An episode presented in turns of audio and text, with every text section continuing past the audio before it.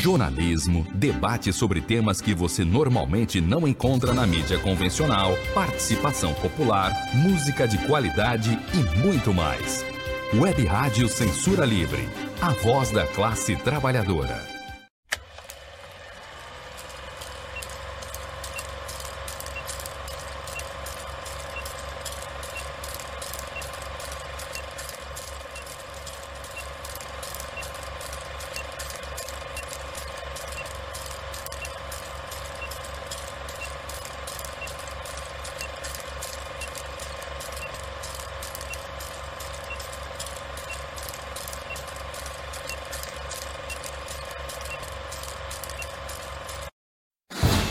Cinema Livre.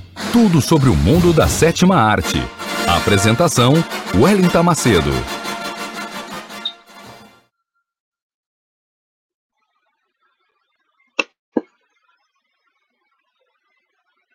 Buenas noites, buenas noites, ouvintes e internautas da Web Rádio Censura Livre, a voz da classe trabalhadora.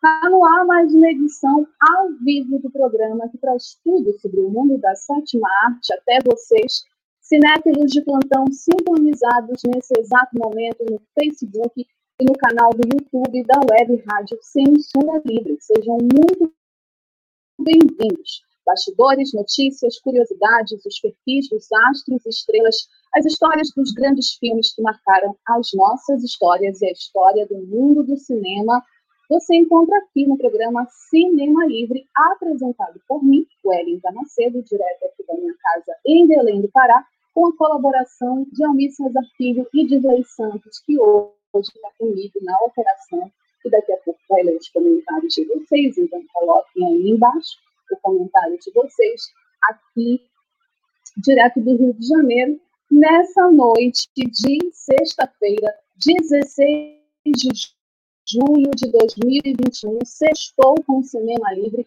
um dia muito especial que marca o aniversário, o centésimo primeiro aniversário de uma das maiores intérpretes da música popular brasileira, a cantora Elisete Cardoso, uma das maiores cantoras desse país, ídola de outra grande cantora, que foi a Elis Regina, que se estivesse viva, estaria completando hoje 101 anos. A Elisete Cardoso também foi atriz, também fez cinema, um dos filmes que ela participou foi um filme que, inclusive, nós já falamos aqui, Cinema Livre, o Orfeu do Carnaval, e é uma das grandes artistas desse país. Se o nosso país levasse os artistas e a cultura a sério, já teriam feito, inclusive, um filme sobre a vida da Elisete Cardoso.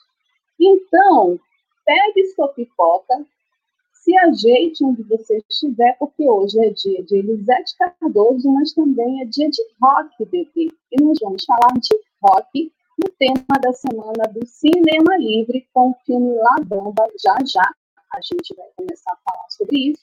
Mas antes, vamos começar o programa falando sobre as notícias da sétima arte. As últimas notícias do mundo do cinema com o nosso quadro já tradicional aqui de abertura do programa, curtas e as últimas do mundo do cinema. Então, se ajeite aí, porque a primeira notícia é uma notícia super bacana sobre uma mostra de cinema dos quilombos que começou essa semana. Sim, começou nesta quarta-feira, 14, segundo informações do site Brasil de Fato, é a segunda mostra de cinema dos quilombos. Essa mostra é, na verdade, um projeto idealizado pelo cineasta mineiro Cardês Monção Amancio, que é coordenador do Cine Cipó.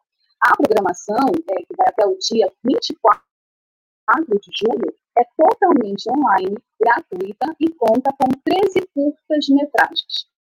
Os filmes estarão disponíveis por 24 horas é, a partir das 9 horas, né, na verdade, desde as 9 horas do dia 14, vão ficar disponíveis por 24 horas, e estão nos sites é, www.todisplay.com e o www.cinemadosquilombos.com.br. A curadoria é assinada pelas pesquisadoras Alessandra Brito e Maia Quilolo que também atuaram na primeira edição da mostra, realizada no ano passado. O processo curatorial, curatorial na verdade, foi compartilhado com Edson Quilombola, Rosimeire Souza, Claudine Souza, Maria Eunice, William Souza Franco e Dione Marques. Todos são moradores do Quilombo dos Marques. A programação também conta com debates com os realizadores dos filmes. Ainda segundo o site, o projeto também realiza oficinas audiovisuais em comunidades quilombolas, além de manter aberto um chamamento para filmes produzidos por quilombolas e cineastas cujos trabalhos dialoguem com o tema. Muito bacana essa mostra, não deixem de conferir até o dia 24, certo?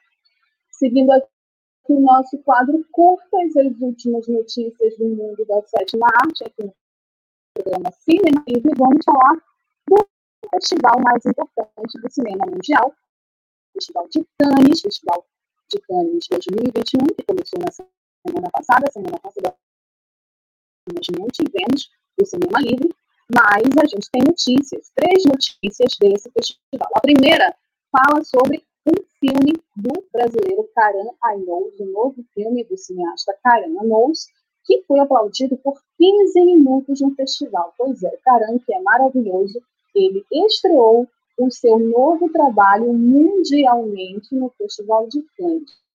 De acordo com o portal Adoro Cinema, o longa Marinheiro das Montanhas, de Karan Ainous, teve no dia 9 de julho, ou seja, na sexta-feira passada, a sua primeira exibição mundial no Festival de Cannes 2021, como filme convidado da mostra sessão especial.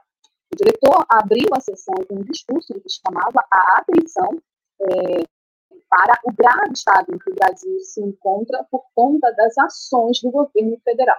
E aí, o que foi que ele disse? Foi que ele falou, abre aspas, não posso deixar de lembrar que, enquanto estou aqui celebrando com vocês, milhares de brasileiros estão morrendo por absoluto descaso deste governo fascista na condição da pandemia, além das mais de 500 mil mortes com a Covid.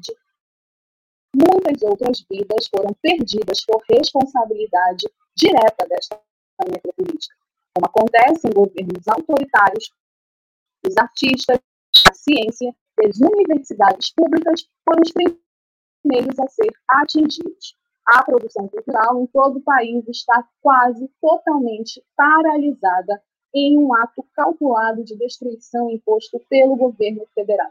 Hoje, o cinema brasileiro e toda sua imensa cadeia produtiva enfrentam um desafio de sobreviver neste cenário, fecha aspas, disse o diretor após uma emocionada reação da plateia, que aplaudiu o filme por 15 minutos. E o Caran continuou. Ele diz: é, uma emoção gigante a essa recepção e esses encontros que tivemos aqui hoje. O que eu poderia esperar de um filme do que isso? A recepção foi de um calor maior do que o calor de Fortaleza. Eu imagino que sim, né? Porque ser aplaudido por 15 minutos deve ser bem emocionante. A trajetória do Paran, ainda de acordo com o portal Adoro Cinema, é marcado pelo Festival de Cannes, responsável por sua estreia como a Dama Satã em 2002, um filmaço que a gente já falou aqui no Cinema Livre, e pelas aplaudidas sessões de O Abismo Prateado e A Vida Invisível, que foi o vencedor de melhor filme na mostra Um Safan Hagar em 2019. Marinheiro das Montanhas é um diário de viagem filmado na primeira ida de Caran à Argélia, país em que seu pai nasceu. Entre registros de viagens, filmagens caseiras, fotografias de família, arquivos históricos e trechos. Em Super 8, o longa opera uma costura fina entre a história de amor dos pais do diretor, a guerra de independência argelina, memórias de infância e os contrastes entre Cabilha, que é a região montanhosa no norte da Argélia, e Fortaleza, a cidade natal de Caramba, e de sua mãe Iracema. Estou super ansiosa para ver esse filme estrear aqui no Brasil e assistir essa mais nova película desse grande diretor, que é o Taran Ayo. E aqui o nosso quadro curtas, as últimas notícias do mundo do cinema. Vocês podem comentar também essas notícias aqui com a gente. Daqui a pouco eu vou ler os comentários de vocês. Mais uma notícia do Festival de Cannes, dessa vez envolvendo a pandemia, a Covid-19. A Covid-19 ela foi detectada em três casos por dia no festival e a Lia Saidu, ou Seidu, né, ela é uma das contaminadas. Bom, de acordo com o Correio Brasiliense, Lea Saidu, uma das protagonistas de Azul é a cor mais quente, que nós também já falamos aqui no Cinema Livre, precisou cancelar a participação no Festival de Cannes após testar positivo para a Covid-19. Considerada uma das maiores estrelas da França, a atriz anunciou, segundo a Variety, está em isolamento social. O que ela diz? Abre aspas, infelizmente eu tenho que ficar em quarentena em Paris e não poderei comparecer ao Festival de Cinema de Cannes este ano. Fecha aspas. A artista aparece em quatro filmes, três deles na disputa pela Palma de Ouro a crônica francesa de Wes Anderson, The Story of My Wife, né, de Dilpo Enaide e França, de Bruno Dumont, que protagoniza. Na mostra paralela, ela está entre o Ferry, de Arnold Desplechin. Bom, de acordo com a Folha de São Paulo, a Covid atrapalhou o Cannes. A equipe israelense que foi exposta à Covid, né, exposta ao vírus, passou dias isolada, segundo noticiou o jornal no último dia 8. O Festival de Cannes 2021 começou oficialmente no dia 6 de julho, retornando às atividades, retornando, melhor dizendo, às atividades, depois que o evento foi cancelado em 2020 por conta da pandemia de Covid-19. O festival, aliás, ele foi retomado já com o público presente, mas resguardando as medidas de segurança e os participantes eles foram submetidos a testes de Covid a cada 48 horas e o contato físico foi proibido, ou seja, nada de beijos e abraços. Difícil, né? Até porque ano passado foi cancelado, esse ano a gente por conta de que a França é, diminuiu os casos de contaminação e vacinou a população a é, voltar para o festival presencial, e assim, infelizmente, a pandemia não acabou, é, a Leá acabou se contaminando e olha que ela tomou as duas doses da vacina. Então, desejamos aqui saúde para a Leá, uma grande atriz da França, adoro o trabalho dela, que ela se recupere logo e que é, a gente consiga, o festival consiga é, conter esses casos de contaminação até o final do evento. E a última notícia relacionada ao Festival de Cannes 2021 é uma notícia super bacana para o cinema brasileiro. Um estudante brasileiro conquistou um prêmio em Cannes. Nós falamos sobre isso há algumas semanas aqui no quadro Curtas do Cinema Livre.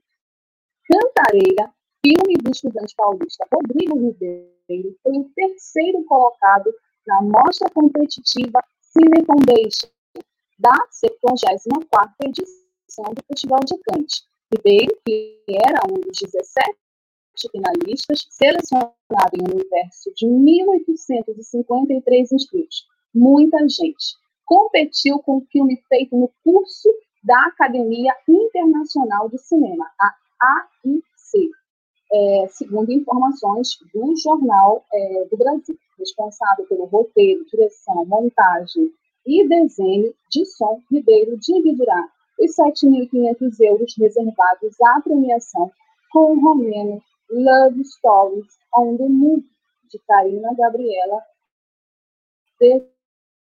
Desoveni. L'Enfant Salamandré, do belga Tel Depend, e citada do coreano, sul-coreano Yeon Da-wen, conquistaram, respectivamente, a primeira e a segunda colocação. O filme brasileiro tem por tema a Serra da Cantareira, ao norte paulistano, e questões ambientais ligadas ao embate entre o meio rural e a metrópole. O atrativo da natureza promete influenciar decisões fortes de um jovem deslocado na cidade grande. E para terminar o nosso quadro curtas, a última notícia tem a ver com um festival importante que vai acontecer em agosto aqui no Brasil, Festival de Cinema de Gramado 2021. O festival anunciou os filmes indicados. com informações do portal G1, o Festival de Cinema de Gramado, que chega à sua 49 edição, em 2021, anunciou os filmes selecionados da mostra nesta terça-feira 13. O evento vai do dia 13 a 21 de agosto. Como no ano passado, a edição acontece mais uma vez em formato online, com exibição de filmes pela internet, no site do festival e pela televisão no Canal Brasil. Esse ano, o festival decidiu substituir a entrega das homenagens com os, com os troféus Oscarito, Piquito de Cristal, Eduardo Avelino e a cidade de Gramado por uma homenagem coletiva a todos os profissionais do cinema que lutaram para manter o audiovisual vivo durante a pandemia. Muito justa essa homenagem. Longas da mostra competitiva que foram indicados ao festival são Primeira Morte de Joana, a Suspeita, Alvin Família, Carro Rei, Homem-Onça, Jesus Kid e o Modelo.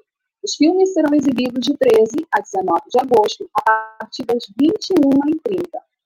E a premiação com a entrega dos Quiquitos ocorre no dia 21 de agosto, às 21 horas, com transmissão ao vivo pela televisão e internet. Os curtas também ficarão disponíveis de 14 a 21 de agosto e os filmes ficarão disponíveis por streaming. Certo? Bom, com essa notícia, né, aguardando ansiosamente o Festival de Cinema de Gramado 2021 começar em agosto, a gente encerra o quadro curtas, deixamos com o do Brei, da Web Rádio Censura Livre, e a gente volta para falar do nosso tema da semana, que é Rock and Roll, Dia Mundial do Rock, com o filme La Banda. Já volto. Para manter o projeto da Web Rádio Censura Livre, buscamos apoio financeiro mensal ou doações regulares dos ouvintes, já que não temos anunciantes, não temos propagandas de empresa e não recebemos recursos de partidos e políticos. Seja um apoiador regular e ouça nosso agradecimento no ar durante a transmissão de nossos programas. Seu apoio é muito importante para nós. E os apoiadores recebem prestação de contas mensal temos uma vaquinha virtual permanente.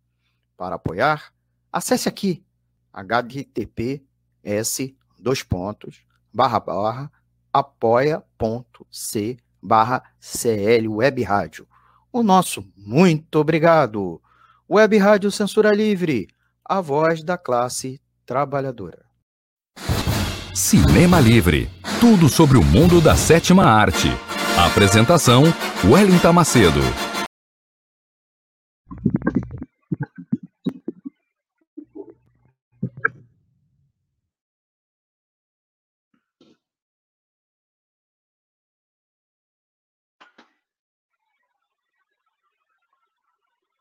Gente, vocês estão conseguindo me ver direitinho? Estava é, pulando alguma imagem, peço logo desculpa porque tem problemas técnicos, se a internet estiver ruim, se vocês estão conseguindo me ouvir. Dirley, está me ouvindo bem? Oi.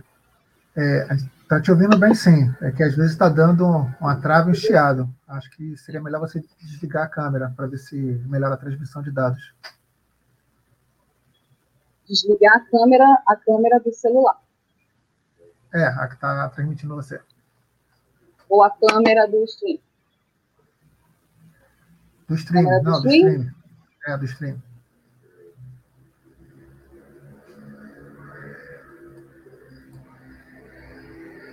Isso. Vamos ver se oscila menos Pronto. agora. Podemos seguir, então? Pode, vamos lá. Está oscilando a imagem ou está oscilando a minha voz?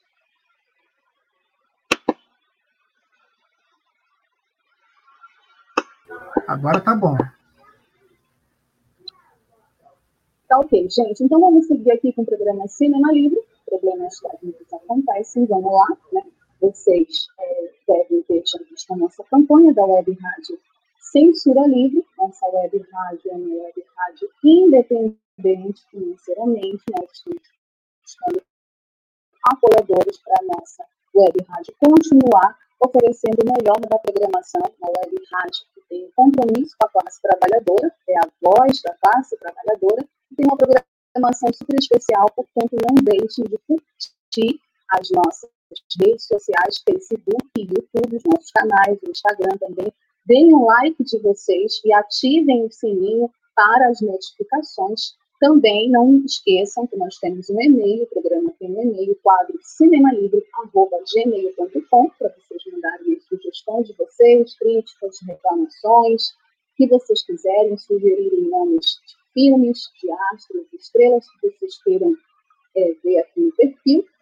E é, colaborar com a nossa web rádio Censura Livre, ouvintes e internautas da web rádio Censura Livre.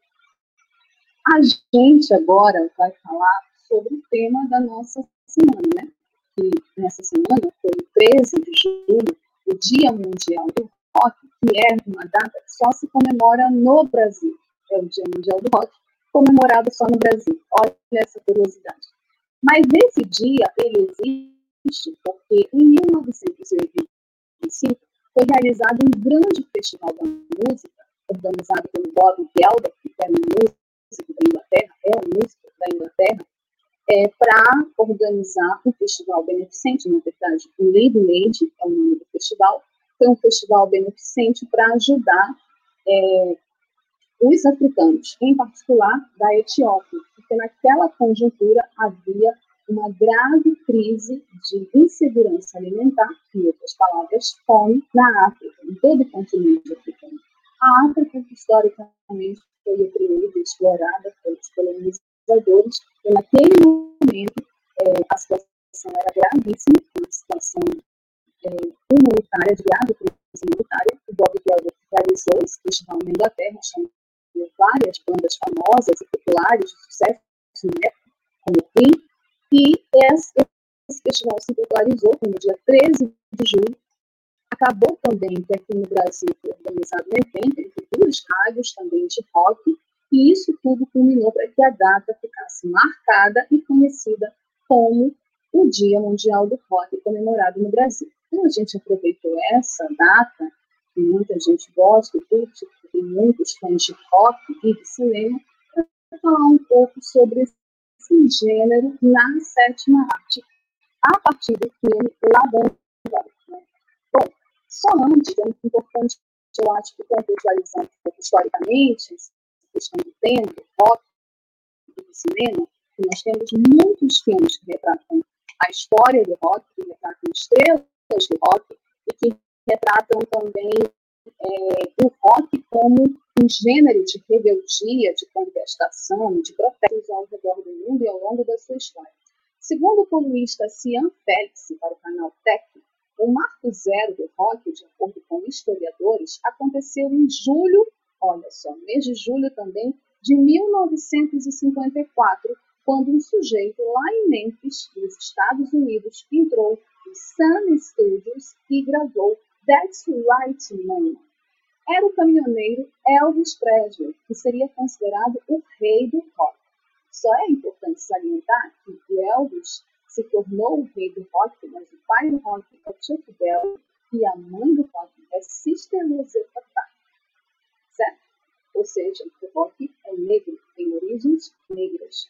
Mas, infelizmente, a indústria cultural, durante muito tempo, invisibilizou isso e tornou Elvis Presley o rei do rock não, obviamente, desmerecendo o talento do Elvis. Mas o Elvis, como eu estava dizendo, não inventou o rock. Ele foi um mensageiro do gênero que antes já contava, como eu disse, com Chuck Berry, a Sister Rosetta Tharpe, o Bill Haley, citando só os mais conhecidos. Mas a verdade é que o caminhoneiro de Memphis era considerado muito bonito e carismático, e era branco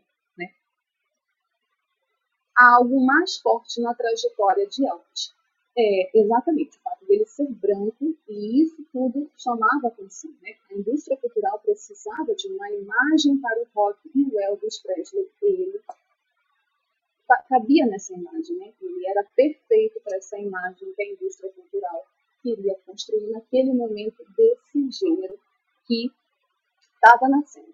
Mas o filme que a gente vai falar aqui no Cinema Livre dessa noite de sexta-feira, ele é um filme que vai de encontro a esse padrão branco do rock.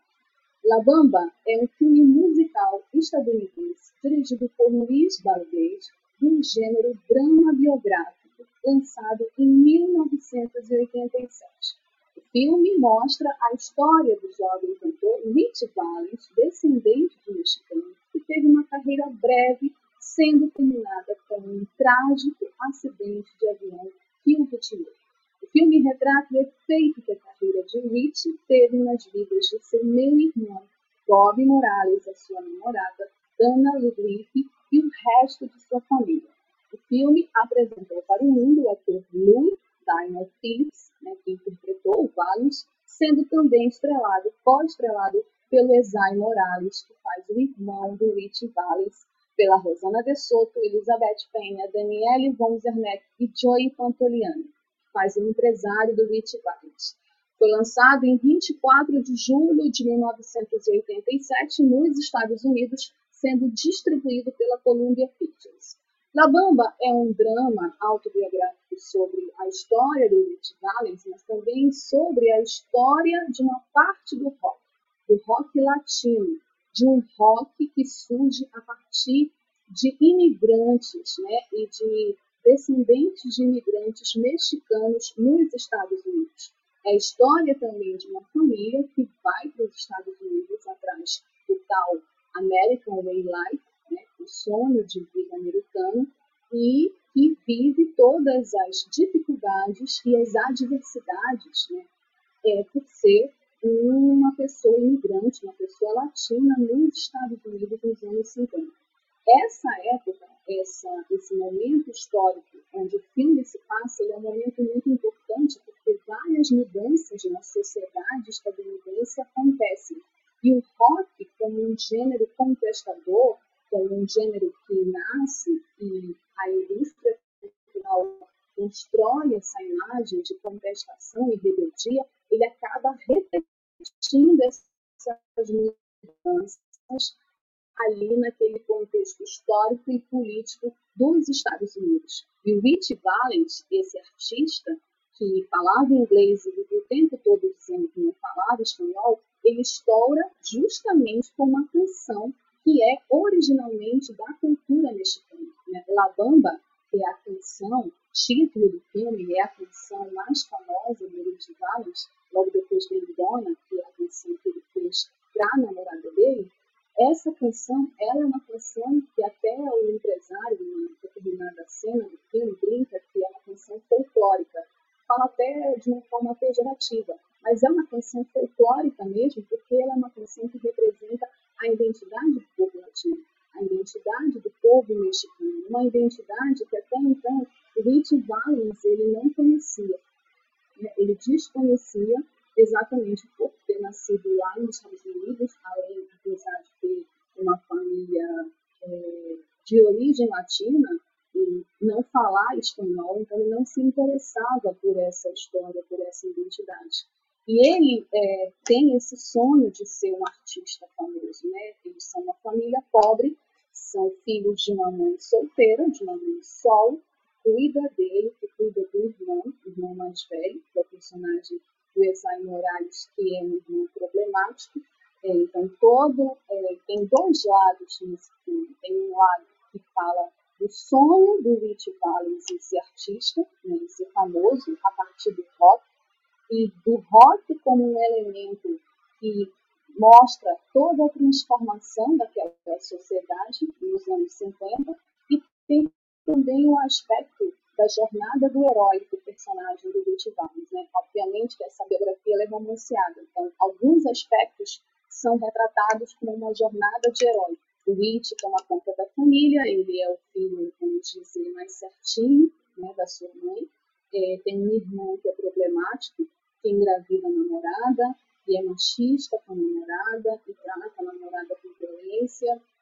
Uma namorada, inclusive, no início do filme, Rich Valens se interessa, mas depois que a vê o irmão, ele perde o interesse, e abre mão, na verdade, é, de ter alguma coisa com ele por conta do irmão. Então, tem também essa característica do personagem ser um herói, um cara que é completamente família, inclusive na cena em que ele vai gravar a primeira música, o primeiro single na gravadora, e ele fica na dúvida se grava ou não, porque ele tem uma banda, e o empresário fala que não tem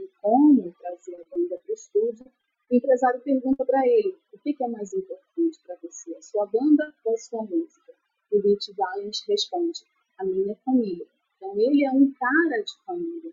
E isso também é retratado, é enfatizado nessa biografia que Luiz Valadez é, dirigiu do Rich Valens. Então, mostra também essa necessidade e essa vontade de corrigir os problemas da família, né, de resolver os problemas da família para que a família fique bem, para que a família fique estruturada e que a partir da música e do seu sucesso ele consiga ascender socialmente e dar a casa que ele prometeu para a mãe, uma trabalhadora, pobre, que cria os filhos, que criou os filhos, é, e que faz de tudo e luta pela família. Então, Rich Valens também é apresentado nesse filme com essa responsabilidade e essa jornada de herói dele, é, que vai lutar pelo sonho da música, o sonho de ser um grande artista do rock e também ajudar a família, ajudar a resolver os problemas da família. Então, a gente tem esse arco dramático na história do personagem. Tem um personagem real, mas que no filme também é retratado e romanceado dessa forma, é construída essa narrativa dramática também, que tem esse elemento forte da família. E o Rich é muito interessante também, porque na medida que ele vai lutando por esse sonho da música, de ser um artista famoso, ele vai também entrando em contato com as suas raízes mexicanas. Isso é bem legal de ver no filme. Por isso La Bamba surge. La Bamba surge a partir de uma viagem que ele faz com o irmão Atiduan, que é uma cidade que, tem, que é completamente é, dominada pelos mexicanos ali na fronteira, e ele conhece é, um curandeiro né, de raízes latinas, mexicanas, ele entra em contato com a cultura é, do México, com a cultura dos parentes dele, né, ele, e escuta a canção La Bamba, que tem um outro andamento. Né? O Rich ele muda no momento em que ele transforma a canção em rock and roll, ele muda o andamento da canção. Isso também é bem interessante de observar. E a partir daí, é, a canção vira um hit de rock que mexe com a moçada, com a geração e estoura nas rádios. O papel da rádio também como meio de comunicação é muito importante também de destacar nesse filme, porque a rádio foi fundamental para o sucesso do gênero do rock and roll em todos os Estados Unidos, né? E a partir daí, depois com o advento da televisão, esse sucesso se expandiu para o mundo. Mas ali na rádio, com os símbolos gravados pelos artistas como Lute Valles, é, esses símbolos se espalhavam, as pessoas iam e ficavam nas lanchonetes, nos bares, escutando o programa de rádio que estava lançando as canções do momento. Então é bem interessante observar isso. No filme também a gente tem algumas curiosidades bem bacanas de ver. Né? Rich, é, como eu falei, e o Bob, que é o irmão dele, eles viajam para Tijuana é, e eles fazem essa viagem é, e vão para uma boate, porque o Rich nesse momento está separado da namorada, né, que é uma menina branca, que a família tem preconceito, porque ele é latino, então ele não consegue a aprovação da família. Eles vão para essa boate e lá nessa boate eles descobrem a música La ouvindo uma banda é, tocar, né, uma banda da cultura mexicana tocar essa canção na boate.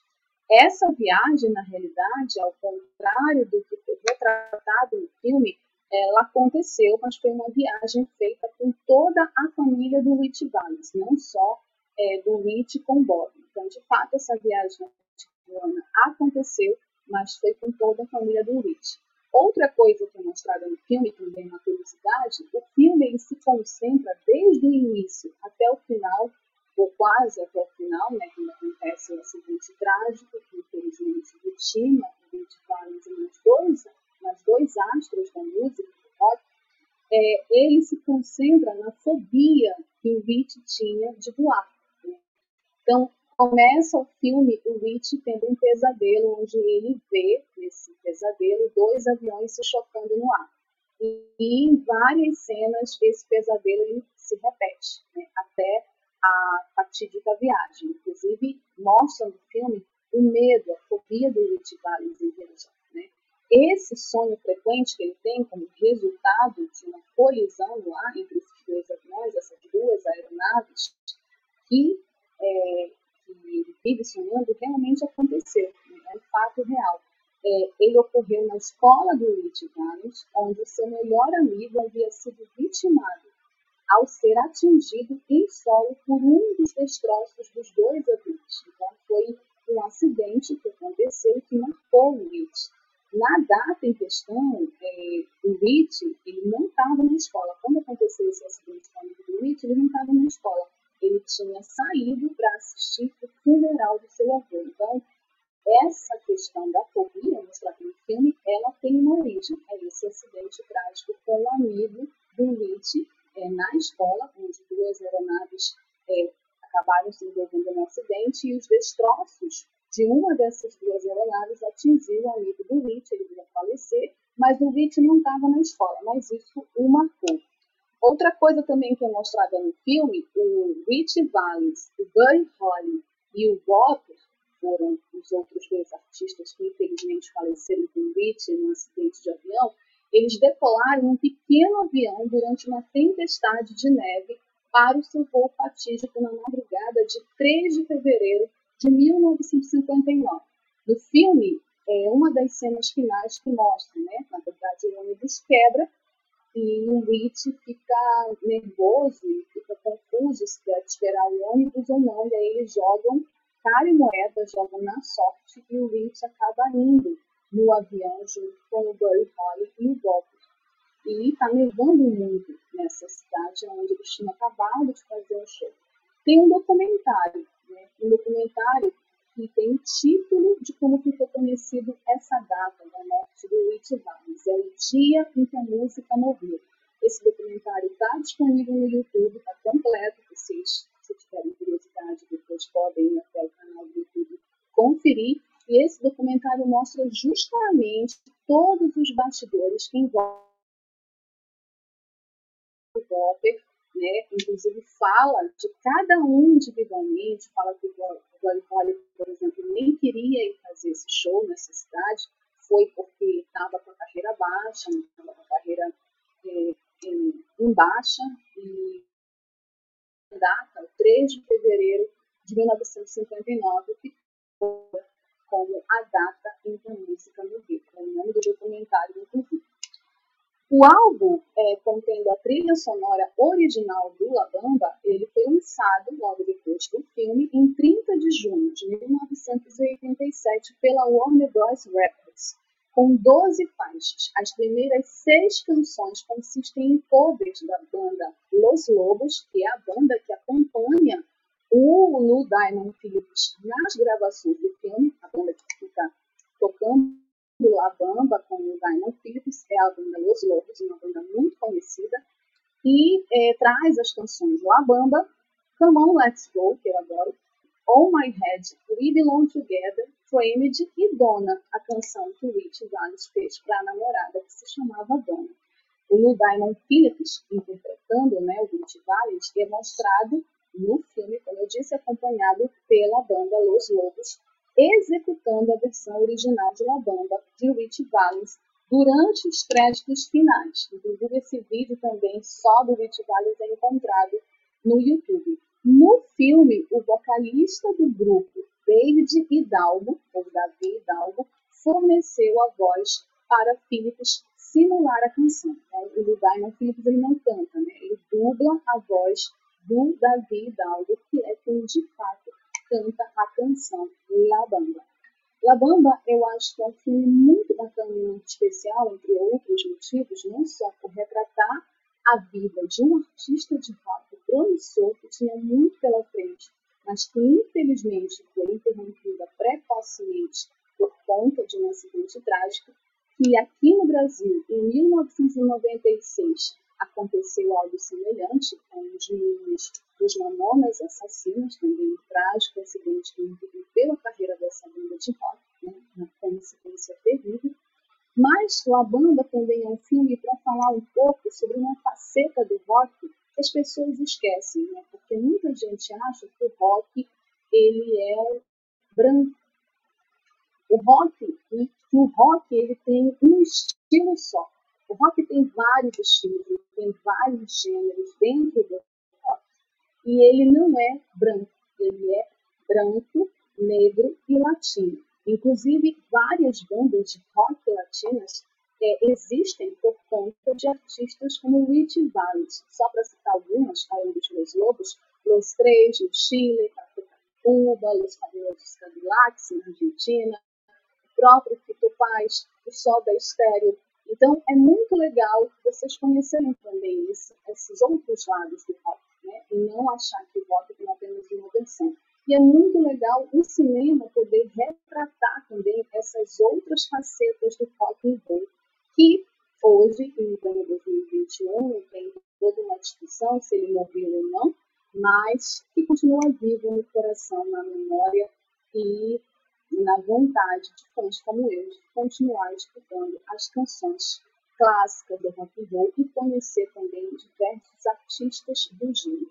Acho que La Bamba é um filme legal para mostrar esse lado não branco do rock and roll e a luta também dos latinos nos Estados Unidos que continua bem preconceituoso, bem racista e ainda com a indústria cultural se apropriando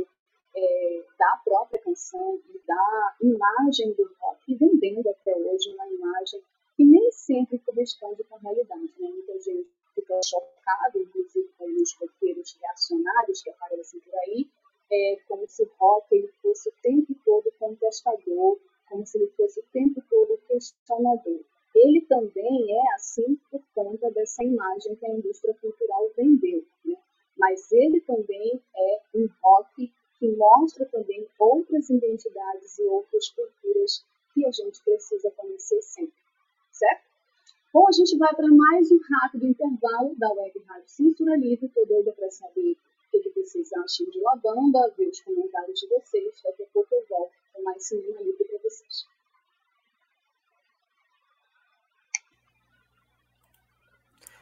Sintonize a programação da Web Rádio Censura Livre pelo site www.clwebradio.com ou pelos aplicativos de rádio online para celular e tablet e também em Smart TV.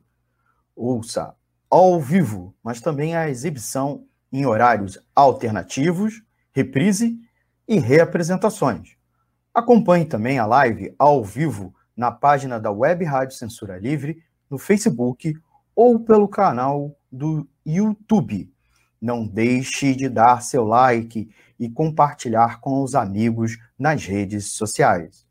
Assista ainda no Facebook e no YouTube as edições anteriores. Procure-nos no YouTube em youtube.com barra c barra censura livre e se inscreva no canal. Não deixe de clicar no sininho para receber as notificações de novos vídeos. Web Rádio Censura Livre, a voz da classe trabalhadora.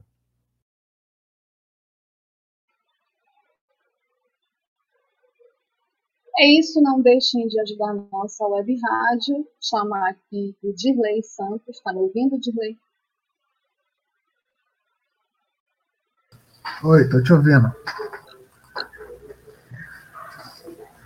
Você me e escuta? aí, Dirley, temos comentários? Estou te escutando. Então, deixa eu ver aqui, temos comentários sim. Um comentário, nosso cliente tem sempre razão, né? Freguês de sempre. Almir César Filho, já sextou. Só esqueci de falar que sextou com cinema livre, né, Almir? O pessoal do Linear e Transformação Econômica acompanhando o melhor da sétima arte. Obrigada, Lia. Um tal de Dirley Santos colocou: Sextou com cinema livre. Hoje vai ser no embalo do rock and roll. O tal de Dirley Santos. É, um tal. Ótimo. Nosso amigo Rodolfo Braga colocou aqui: salve companheiros de luta por uma arte popular e acessível a todos os trabalhadores e estudantes, e financiado por governos socialistas e democráticos em todo o mundo.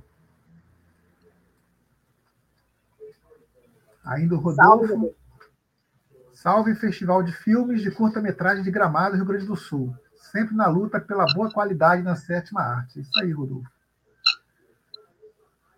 Isso aí. Aí depois, também sempre presente aqui, Isabel Fraga.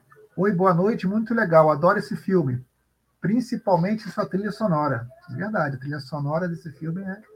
Eu também, Isabel, eu também. É, é contagiante. Daniel Macedo coloca: Gosto desse filme porque retrata a difícil situação dos latinos nos Estados Unidos na época e sua participação na música local. Observado por você também, participação dos latinos no rock e na música norte-americana em geral é sempre bastante é sempre importante. Essa situação e... não mudou muito, né, Daniel? A situação dos imigrantes continua bem difícil nos Estados Unidos, mas sim, o filme, como eu falei, retrata é, a dificuldade, inclusive, de uma família chefiada por uma mulher, né? a mãe do ela não. Muito bem observado também. É, cuidar.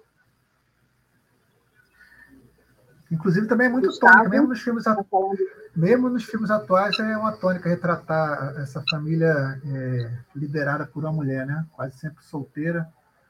Sim. E com cuidando dos filhos e às vezes até de outros familiares também.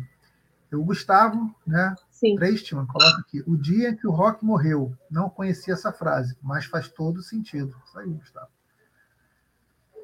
É, e Gustavo. Na esses... verdade, é, ficou conhecido como o dia em que a música morreu. Mas também a gente pode traduzir como o dia que o rock morreu, porque foram três grandes artistas do rock na época que morreram. Imagina, é, falam que o país mergulhou num luto profundo, né? que as ruas, é, a juventude daquela época, é, que se encontrava jovens chorando nas esquinas, assim, sabe? Eu tenho uma lembrança de quando os mamonas assassinos... É, é um paralelo bem, mamonas, bem factível. Você né? relembra? Pois é, não sei se você relembra, foi um domingo, e eu lembro criança, que foi um domingo muito triste, foi tão triste, eu acho, que quando o Ayrton Senna morreu, sabe? Foi um domingo muito triste. Uhum, é verdade. Eu era muito criança nessa época, mas eu lembro sim. assim também como. Criança. Eu com tinha 16 do, anos. É, assim também com a morte do, do Renato Russo, do próprio Cazuza, também impactaram bastante. Né? Sim, sim, com certeza. Cazuza morreu num sábado é, e Renato morreu numa sexta-feira. Nunca vou esquecer a morte do Renato. Tão impactante que você lembra até os dias da semana. É. Vamos então, bom, gente, muito obrigada pelos comentários, obrigada a todos os Olha, Falta só um aqui, que vai entrar de contrabando. Ah, tá. Que é, que é de uma Fala amiga aí. nossa aqui, professora Florinda Lombardi. Peguei uma parte, mas gostei do que ouvi. E ela cita Raul Seixas também. Uma morte Obrigada, importante. Florinda. Sim. Raulzito, nosso rei do rock, né? Raulzito, um é. grande artista do rock brasileiro, que também tem é, biografias aí para serem filmadas, né? Tem um documentário sobre o Raul. Acho que é muito uhum. importante também que o cinema é, comece o cinema brasileiro. Daqui a pouco a gente vai falar, na verdade, a gente já vai entrar nessa história, né, de Então, o nosso Isso. quadro Dicas nós elegemos aqui no nosso quadro, ainda falando de rock and roll, cinco filmes, né, ainda no rock latino, como falei, né, a gente falou de rock latino com a Bamba. Vamos continuar com o tema rock, mas rock latino, mas já chegando aqui para o nosso país, pegando o nosso país, o Brasil. E no nosso quadro Dicas, nós vamos falar de cinco filmes que retratam essa conjuntura do rock BR, o rock brazuca, como ficou conhecido, né? O rock aqui no país na década de 80. Porque se nos Estados Unidos o rock estoura na década de 50, e varre o mundo, e obviamente é, ele reverbera aqui no país, né, com bandas também que surgem no final dos anos 50, nos anos 60, nos anos 70, a gente tem vários exemplos, né, Secos e Molhados, A Cor do Som, Cachorros e Bicho, é, a década de 80 ela foi muito marcada é, por uma geração que consolidou, vamos dizer assim, a indústria do rock no Brasil e do que veio a ser é, convencionado a se chamar de rock brasileiro, né, rock nacional.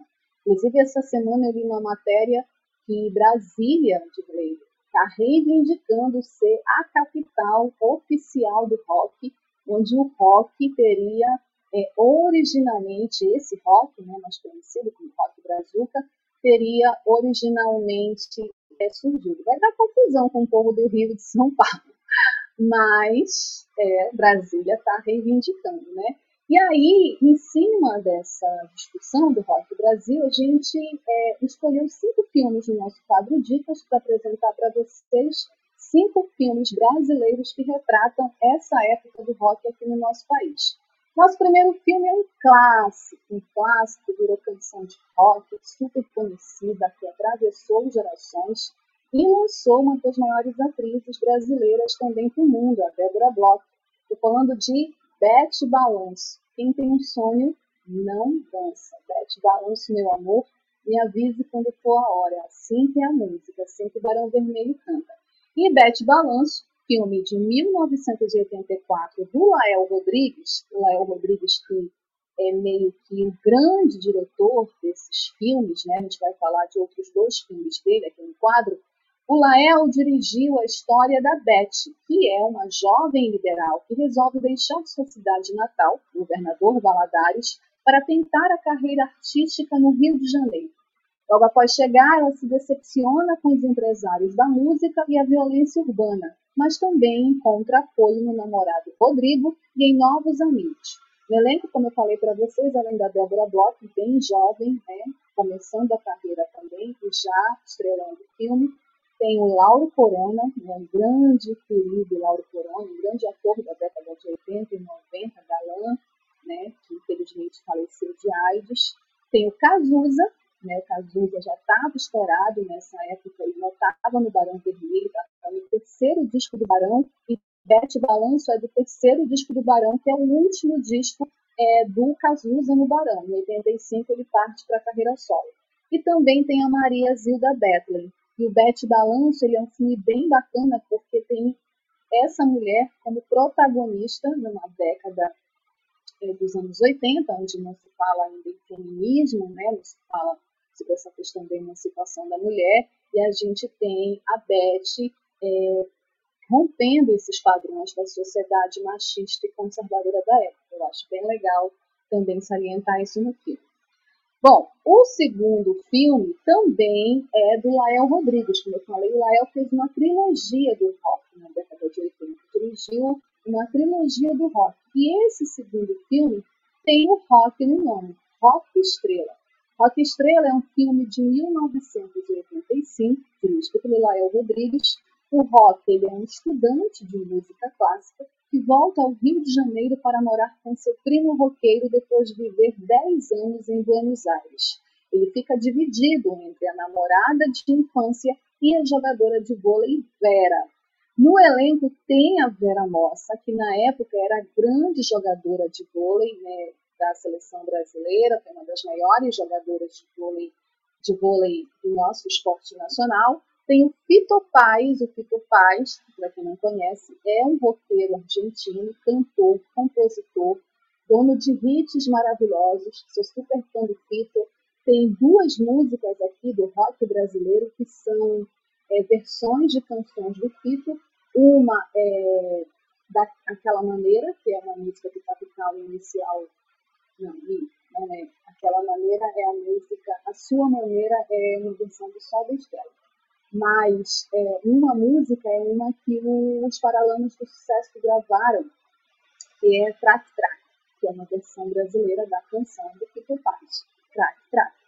O Fito tá nesse filme, além do Fito Paz e da Vera Mossa, tem a Malu Mader e tem o Paulo Ricardo. É bem bacana também esse filme porque ele mostra bem a geração do rock and roll brasileiro no auge do rock, quando os grandes artistas estavam surgindo, Cazuza na carreira solo, Legião Urbana, próprio Paralamas do Sucesso, o, é, a banda do, Paulo Ricardo, próprio Paulo Ricardo, né, o RPM. Bom, nossa terceira dica, ainda falando né, dessa geração dos anos 80, também é do ano de 1985, é Trop Clip. Trop Clip, ela foi dirigido pelo Luiz Fernando Goulart, ele acompanha a trajetória de quatro jovens que decidem juntar seus talentos e montar uma produtora de videoclipes para participar de um concurso nacional. Entre confusões, situações divertidas e desanimadoras, só uma coisa interessa: a vitória da produtora.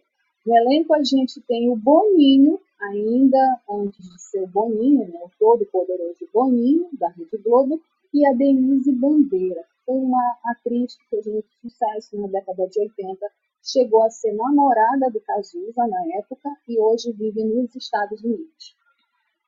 Nossa quarta dica é um filme bem bacana, eu gosto muito desse filme, bem legal, inclusive é, foi indicado para prêmios internacionais, acho que foi um dos primeiros filmes brasileiros que eu assisti, e ele também marca essa geração do rock Brasil e mais particularmente do Rio de Janeiro. É Um Trem para as Estrelas. O Trem para as Estrelas também foi dirigido por ninguém menos que Cacá Diegues, um dos maiores cineastas do nosso cinema brazuca, é um filme de 1985, e traz a história do jovem saxofonista Vinícius, que passa por diversas experiências pelas ruas do Rio de Janeiro enquanto procura por sua namorada desaparecida. Durante essa busca, ele vivencia pela cidade violência, miséria e injustiças, sempre envolvido pela música. No elenco tem um jovem Guilherme Fontes, bem novinho, bem gatinho, fazendo o Vinícius. Além disso, José Wilker está no elenco, a Beth Faria, o Milton Gonçalves e o próprio Cazuza faz uma participação especial nesse filme que é também um clipe musical, um sonho musical, né? O cara que quer ser também um artista famoso, que quer ser um artista de música e que está vivendo aquelas experiências ali do rock é, da década de 80 na cidade do Rio de Janeiro e tendo a música como o pano de fundo, né? Para viver aquele contexto político. É bem legal um Trem para as Estrelas a música título foi composta pelo Cazuza e pelo Gilberto Gil. Tem duas versões. Uma versão mais rápida, né? um andamento mais rápido, mais dançante, canta Cazuza e Gilberto Gil, e uma versão mais acústica, que é a minha preferida, onde só o Cazuza canta. Nosso último filme do quadro Dicas, é, Rock Brazuca, é o filme que o título virou é, o título de uma música, uma das canções mais famosas do nosso rock nacional, gravada pelo RPM, Rádio Pirata. Rádio Pirata é o último filme da trilogia que eu falei para vocês que o Lael Rodrigues dirigiu. É um filme de 1987 que conta a história de um funcionário de uma empresa de informática que descobre negociatas em concorrências realizadas pelo governo com sua namorada, dona de uma rádio pirata instalada em um automóvel, eles começam a noticiar o fato até que ele chega a ser escândalo nacional. É, o filme é meio tosco, mas é bem bacana esse roteiro do filme, né? No elenco tem a Lídia Brondi, foi também uma grande atriz da década de 80, protagonista de novelas da Rede Globo, hoje ela não é mais atriz, o Jaime Periá e a cantora Marina Lima é bem legal é, de assistir esses filmes, porque eles não são só um retrato de uma época, mas também eles contextualizam muito bem a história do nosso país, as transformações. Se o rock, como um elemento, um gênero musical, ele é marcado entre outras coisas,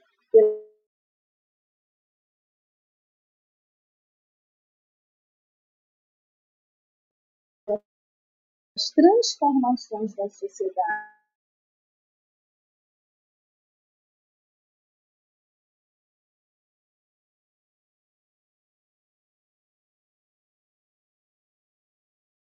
É, direta e já por uma liberdade maior da juventude brasileira, que foi sufocada pelos militares, pela ditadura, isso também é bem legal de conferir a partir desses cinco filmes. Então, para vocês que estão em casa, né, porque a pandemia ainda não acabou, assistam esses cinco filmes e assistam mais filmes também do rock do Brasil, que são muito legais e bem interessantes. Ainda dá para matar saudade de vários atores legais que, infelizmente, ou faleceram ou não estão mais em ativo, certo? Para finalizar o nosso programa, em homenagem ao Dia Mundial do Rock, a gente não poderia deixar de ter um perfil um dos maiores artistas do rock mundial, né? que muita gente é fã, inclusive eu, e que, para além de ter sido um grande rockstar, de ter composto canções clássicas do rock, também foi ator e participou de vários trabalhos no cinema, fez filmes também que são considerados cultos, são considerados clássicos do cinema, né? E traz toda uma personalidade e imprimiu também no cinema a sua marca de artista grande que ele foi. Estou falando de David Bowie, é, nome artístico de David Robert Jones. David Bowie, que nasceu em Brixton, Londres, em 8 de janeiro de 1947 e faleceu, infelizmente, em Manhattan, Nova York, em 10 de janeiro de 2016. Eu tenho que contar para vocês, gente, que nesse dia eu fui acordada, literalmente, às 6 da manhã, com a notícia da morte de David Bowie. Eu sou traumatizada até hoje. Eu olho meu celular até hoje, às 6 da manhã, para saber se me mandaram nenhuma mensagem de algum artista que faleceu, porque foi assim que eu soube da morte de David Bowie. David Bowie foi um cantor, compositor, ator e produtor musical britânico, por vezes referido como camaleão do rock, pela capacidade de sempre renovar sua imagem, tem sido uma importante figura na música popular há cinco décadas. Né? E continua sendo, mesmo depois de falecido, ele continua sendo uma das figuras mais populares da história da música e da história do rock. É considerado um dos músicos populares mais inovadores e ainda influentes de todos os tempos, sobretudo por seu trabalho nas décadas de 70 e 80, além de ser distinguido por um vocal característico e pela profundidade intelectual de sua obra. Embora desde cedo tenha realizado o álbum David Bowie e diversas canções, Bowie só chamou a atenção do público em 1969, quando a canção Space Oddity alcançou o quinto lugar no UK Singles Chart. Após um período de três anos de experimentação, que inclui a realização de dois significativos e influentes álbuns, o Never Souls the World, que eu amo, amo essa canção e amo esse álbum, esse álbum é de 1970, e o Huck Dory, de 71, ele retorna em 72 durante a era glam rock. Lembra que eu falei para vocês que rock passa por diversos estilos e gêneros? Então, o glam rock ele foi um desses estilos do rock e ele, o David Bowie foi, eu acho que o seu principal é, representante, né? E ele retorna com o glam rock com um alter ego extravagante e andrógeno, quando nem se falava nesse termo andrógeno, chamado Ziggy Stardust é, sustentado pelo sucesso clássico Starman, que ganhou também uma versão aqui no Brasil, né, de rock nacional, na, a, a canção Astronauta de Mármore, né, da banda gaúcha, de uma banda gaúcha, é, que muita gente não gosta, eu particularmente adoro essa versão. É, então ele retorna com essa com esse alter ego, com essa canção, com esse sucesso, Starman, do aclamado álbum The Rise and Fall of the Stardust and the Spiders from Mars. Esse álbum é super clássico também. O seu impacto na época foi um dos maiores cultos já criados na cultura popular. Em 73, o disco Aladdin Sane levou Zig aos Estados Unidos. E a vida curta da persona revelaria apenas uma das muitas facetas de uma carreira pela marcada né, pela reinvenção contínua, pela inovação musical e pela apresentação visual. Bom, eu poderia falar muito sobre David Bowie aqui, mas a gente não tem tempo, então só é importante também destacar que, para além da música maravilhosa do David, que marcou gerações, que influenciou gerações e que é, vai continuar influenciando muitas gerações que virão, o David Bowie também fez cinema? Fez filmes muito importantes, como Fome de Viver, ele fez O Labirinto, que me marcou na infância. E ele imprimiu a marca dele como ator também, né? Que é muito interessante, porque ele era uma pessoa, né? Era uma figura muito carismática que tinha essa versatilidade como uma característica muito importante para um artista. Então, ele conseguia, inclusive esse próprio alter ego que ele construiu, Zigzag, era uma personagem. E ele interpretou tão bem que muita gente fala mal do David Bowie até hoje por conta dessa persona que ele construiu. Então, ele também interpretava nos palcos. Ele era um ator, além de cantor, nos palcos e no cinema, ele pôde dar vida nisso, né? Pôde viver personagens é, e mostrar essa versatilidade dele como ator. Então, a carreira dele de ator, só para vocês terem uma ideia, o biógrafo David Butler escreve que a essência da contribuição de Bowie na música popular se deve por sua notável capacidade de analisar e selecionar as ideias de fora do mainstream, arte, literatura, teatro e cinema essas foram as contribuições do David Bowie e a capacidade que ele tinha de influenciar e de perpassar, né, de atravessar essas artes, de fazer as ligações entre essas artes. Né? Então, assim, a carreira dele como ator começou antes, inclusive, de ser avanço comercial como músico. Ele estudou teatro é, de avant-garde e mímica com a Lindsay Seikemp, interpretou o papel de Cláudio na produção teatral de 67 de Kemp, chamada Pierrot em Turcos. Né? E ele também fez filmes como The Image, ele fez filmes como The Man, é, The Man for Future, dirigido pelo Nicolau Egg. Ele fez apenas um Gigolô, de 79, uma coprodução anglo-alemã dirigida pelo David Hens. Enfim, é, ele um oficial prussiano. É, ele fez, nos anos 80 e 81, ele fez o papel principal de O Homem Elefante, que foi uma produção teatral na Broadway, que recebeu elogios pela sua atuação expressiva, em Christiane F., né, que é um filme biográfico, que inclusive fala sobre a história real de uma modelo, é, focando inclusive na dependência das drogas jovem, Bowie fez uma aparição como ele mesmo em um concerto na Alemanha.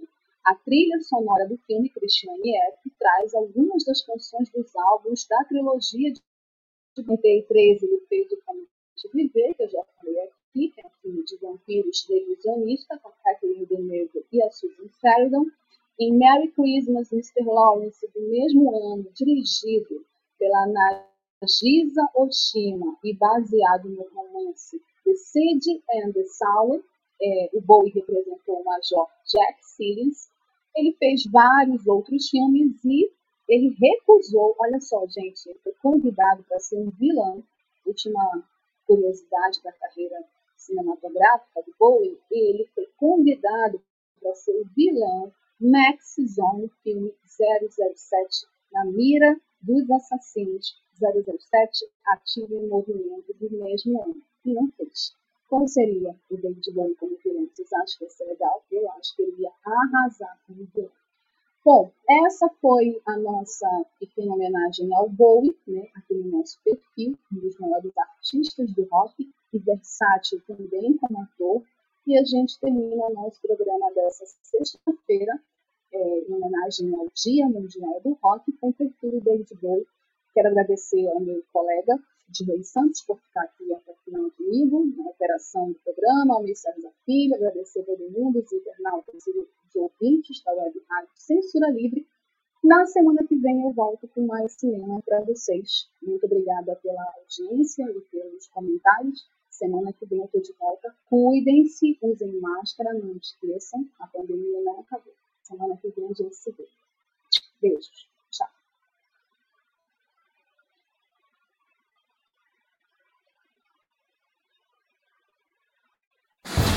Cinema Livre tudo sobre o mundo da sétima arte. Apresentação: Wellington Macedo.